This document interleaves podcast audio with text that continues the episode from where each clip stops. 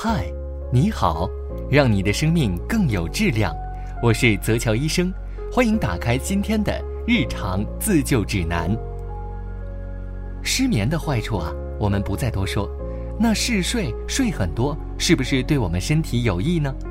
大错特错，嗜睡的危害不低于失眠。嗜睡又称过度睡眠，指白天睡眠时间过久或夜晚睡眠时间延长。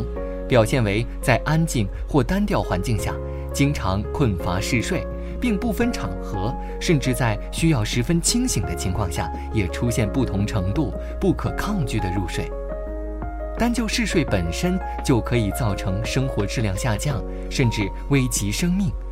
例如，工作表现欠佳、上班迟到、驾驶车辆时发生事故等。此外，嗜睡还可能损害认知，造成记忆力下降。反应迟钝等。同时啊，美国匹兹堡大学医学院一项研究证实，白天嗜睡的老年妇女呢，心脏病患病率比那些白天不嗜睡的老年妇女高出百分之六十六，而白天嗜睡的老年男性心脏病患病率比那些白天不嗜睡者高出了百分之三十五。失眠难办，那嗜睡不就一杯咖啡就能解决吗？可能没有那么简单。嗜睡呢是一种疾病，想要攻克嗜睡，首先我们得先知道病因，这样才能对症下药。同样是嗜睡，每个人的导致嗜睡的原因不同。嗜睡的主要原因有以下几个：原因一，晚上没睡好。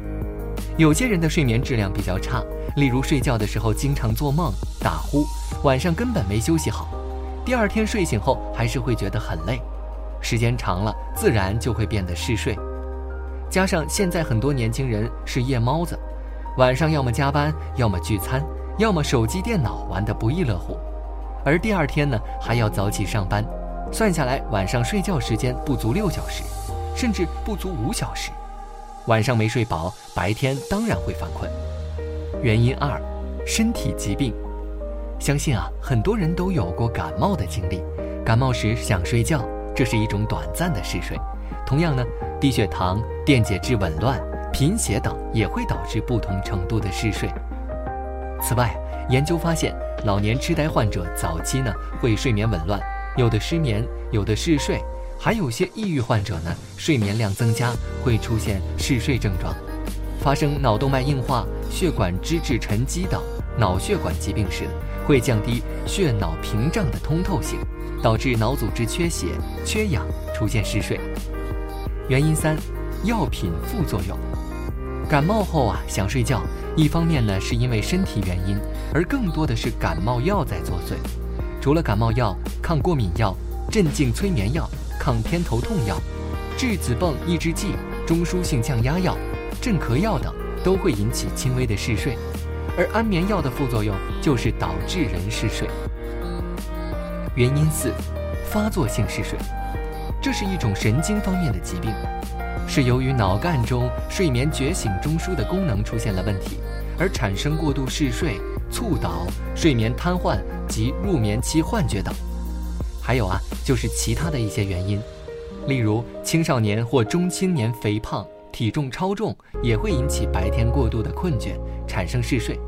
同时呢，妇女怀孕时期和经期也会嗜睡。你也别太担心呐。嗜睡并非不治之症，我们可以从以下各个方面来进行调节。首先呢，我们要养成良好的作息规律，要克服嗜睡症。首先，晚上睡眠得保质保量，做到早睡早起，不熬夜，养成比较有规律的生活习惯。晚上睡得好，白天才有精神。其次啊，适量运动，嗜睡患者应该进行一些适量的锻炼。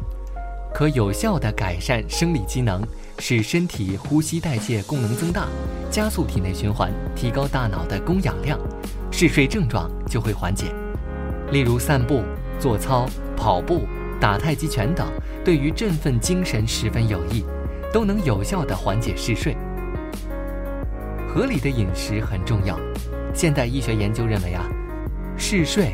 与人体蛋白质缺少、机体处于偏酸环境和维生素摄入不足有关，因此呢，嗜睡时应当调理饮食，增加蛋白质的摄入，如适当的增加鱼类、鸡蛋、牛奶、豆制品、猪肝、鸡肉、花生等食物。同时呢，一日三餐不要吃得太饱，否则胃过度膨胀也容易犯困。最后啊，当嗜睡是由于自身疾病造成时，应该积极寻求医生的帮助，配合治疗，在消除疾病的同时，也能摆脱嗜睡。凡事都要有个度，睡太少不好，睡太多也不好。所以呀，不要再把嗜睡当成精神的养料，嗜睡也是病，得赶紧治疗。今天的日常自救指南就到这里了，分享给身边需要的朋友吧。我们下期再见。